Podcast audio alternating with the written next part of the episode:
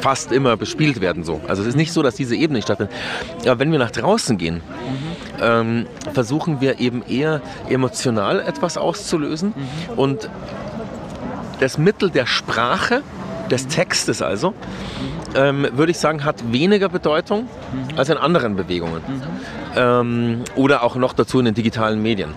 Also da wird da gelabert, gelabert, gelabert, gelabert, alle geben sich recht und man kann gar nicht verstehen, warum man trotzdem so wenig auslöst.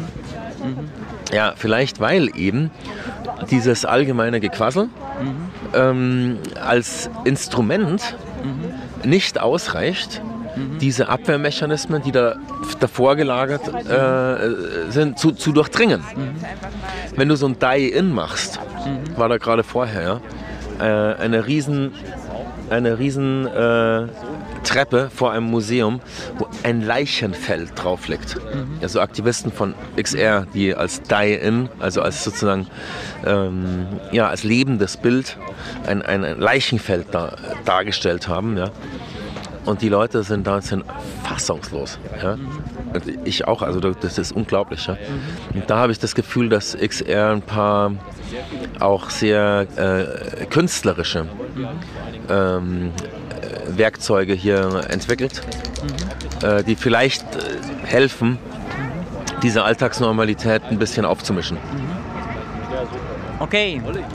Florian, ich denke, das gibt schon mal einen guten Eindruck über das Camp hier und über Aspekte dieser Bewegung. Ich danke dir ganz herzlich. Kurz, ich danke dir auch, ähm, dass du jetzt hier vorbeigekommen bist, ja? Weil ähm, ich hatte ja in dieser Tagesdosis auf KenFM das zum Schluss auch gesagt. Ich habe ja gesagt, hey, kommt vorbei, schaut euch das an, ja? Weil es wird über XR ja unwahrscheinlich kontrovers diskutiert und es gibt also die wildesten Vorwürfe und Unterstellungen aus allen erdenklichen politischen Ecken.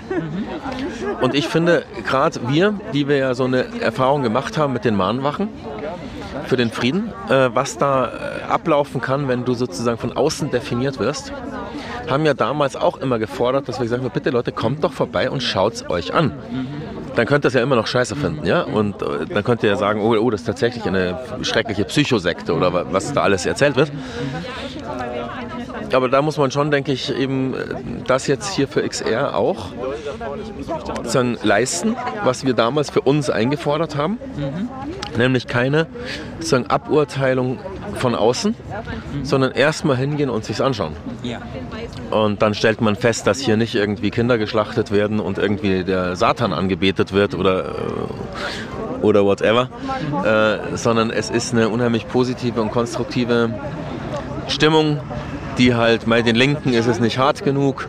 Äh, weißt du, so jeder hat so sein Ding, äh, warum es ihm nicht gefällt, weil es halt auch tatsächlich, finde ich, was ziemlich Neues ist. Und also ich bin extrem froh, ich bin jetzt seit einer Woche hier und das ist also so tolle Leute hier und neue Leute. Ich habe ein paar kenne ich schon immer, weißt du, so welche, aber erstaunlich viele, also erstaunlich wenige Bekannte habe ich eigentlich getroffen und dafür ganz viele Leute, die ja offensichtlich so ganz neu in sowas reingehen. Und das ist schon, schon sehr spannend, genau. Ja, ich finde das sehr schön, dass du gekommen bist. Ja. ja, ja. Genau. Danke dir.